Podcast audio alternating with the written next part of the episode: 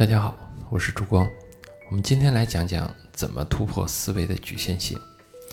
美国著名现代诗人华莱士·史蒂文斯曾经这样说过：“他说，也许真理取决于湖边散步的时间。”这句话其实就是在讲突破思维局限性的一个场景。哎，你会发现，乔布斯的教练在他的传记中也会写到，说他每周会和乔布斯在公园里散步，而且。很多的名人传记，很多的伟大作品的诞生的转折点里边，都能看到伴随着大量的在美景中的散步。那么说，散步和思维局限的突破的底层关系到底是什么呢？那么说，首先我们需要了解一下一个叫做思维效果的公式：思维效果等于思维状态加思维结构加思维内容。好了，我们知道了这个公式之后，我们来看看。我们如何该想明白？因为想明白是我们最常见的一个困扰的场景。当我们在寻求想明白的时候，其实大部分时候我们是在思维内容上下功夫。我们会收集更多的信息啊，找更多的人聊，来听更多的观点，所谓的兼听则明。但是呢，如果我们只是听了更多的观点，听了更多细节的信息，其实还是在同一个层面里思考。这就是很多人说的越听越糊涂。越来越做不了决策的这样的一种状态。那么说，更好的想明白是什么呢？他会开始求助于思维结构。芒格说的“反过来想，总是反过来想”，就是对思维结构的打破。从归纳法到演绎法，也是对思维结构的打破。因为归纳法是从这些现象来不断的抽象，而演绎法是从本质来进行的推导。商业领域中的各种模型。其实也是思维结构层面的整顿，比如说四 P 模型啊、四 C 模型啊等等。当然，你使用这些模型的时候，还有一种思维结构，叫做从单一模型升级到多多模型的一种思维。那么说，由于一些重大的决策的时候，他思考会更加的复杂，他的思维结构也会要求更加复杂。比如说，古巴导弹危机这种重大决策事件，信息量极大，不同的声音极多。那么说，在决策中就需要有多模型的应用，因为既要用到国际关系模型，也要用到政府内部的博弈模型等等。因为在这时候，它需要更复杂的这样思维结构，才能看清楚里边所有的关键环节。那么说，即使掌握了很多信息，也掌握了很好的思维结构的人，仍然会遇到想不明白的时候。那这时候呢，就要说到思维状态这个维度了。前几天呢，在咨询中还跟人讨论一个话题，他同样呢在复盘过去走的弯路，因为每个人都走过弯路嘛。但是呢，他在能量低的时候就倾向于认为这是自己的失败，倾向于自责，倾向于自我攻击。虽然呢，失败是成功之母之类的话，大家谁都懂，但是呢，这时候就是觉得自己不好，觉得自己很失败，然后攻击自己，让自己的状态更差。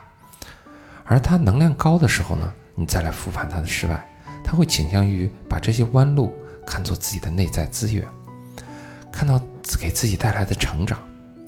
然后呢，这时候你故意打击一下他，你说：“那你看你不是现在过得不好吗？”你甚至都无法动摇他的这样的一个信念，他会觉得我带来的成长，我会过好的。你看，同样的信息，人的能量状态不同，其实思维效果也是不同的。我们再讲一下一个思维状态。有一个人曾经问我，因为他当时听了我能量管理的这样的一个分享，他说：“我现在要考雅思，但是晚上考不动，是不是我学能量管理之后就考得动了？”我说：“也许你那时候就学得动了，但是也许发现你根本就不用考雅思了，因为你有力量，现在就去找一个更适合自己的工作，让自己更满足。但是呢，我现在说这样的话，你肯定不同意，因为你现在觉得除了雅思之外，根本没有其他路。其实。”这句话就代表一个思维状态的一个限制。当我们思维状态或者我们能量比较低的时候，我们觉得现在只有考雅思这一条路。但是当我们能量高的时候，我们如何看待，然后如何应用思维模型的倾向都变了。也许我觉得我现在就能去找到合适的工作。很多找我咨询的人都会知道，我的咨询有个要求，我们需要一边去公园散步，一边去打电话咨询。很多人一开始不明白。会觉得见面不是效果更好吗？视频不是效果更好吗？其实我们这样的设置就是在管理思维状态。很多人平时很忙，完全陷在各种具体的事情中，这时候呢，你让他走到公园，对他整个人就是一个滋养。但为什么不见面和不视频呢？其实见面和视频也是耗能的，且不要说路上的耗能。那么说，其实你看传统的咨询啊，我们是彼此看着对方，而且其实一直是在捕捉对方表情上的反馈的，而这个过程其实也是耗能的。但是呢，如果你是在散步，你的眼睛是看着开阔的景色，其实这时候更接近于一种自由联想的状态。而你在人在运动中，目光也是开阔的，大脑也处在自由联想的状态，而这时候你的思维状态。就相对处于最佳的状态。如果正好你的思维结构和思维内容准备好了，那思维的突破就很容易在这时候发生。我们再举个例子，实施一个反例，就是很多公司呢在开战略会，他特别喜欢呢把人关在密闭的会议室里边，马拉松式的开会，每天呢从早到晚，然后呢晚上再喝酒，天继续开，连开好好多天。表面上大家都很兴奋，看起来都斗志昂扬，好像开会都不累。但是呢，如果这个战略会是来讨论战略的，那它完全是南辕北辙，因为它完全是在消耗思维状态的。但是呢，如果这种战略会是来统一共识的，是来让管理层统一思想的，那完全没有问题。在密闭的空间里马拉松的开会，确实会让人统一思想。所以说。当你想要去群智涌现的时候，你一定要去管理你开会的时候的这种思维状态。